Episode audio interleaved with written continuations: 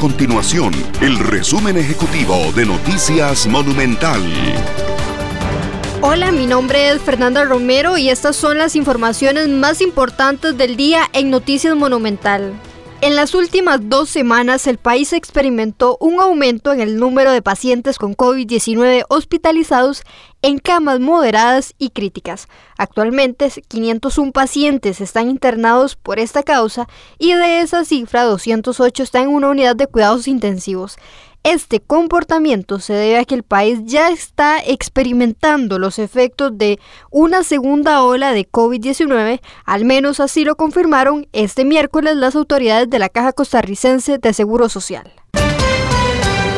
Un total de 54 mociones fueron presentadas al proyecto de ley que les eliminaría el beneficio a los diputados de los 500 litros de combustible mensuales.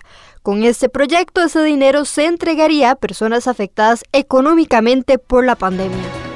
Estas y otras informaciones usted las puede encontrar en nuestro sitio web www.monumental.co.cr. Nuestro compromiso es mantener a Costa Rica informada.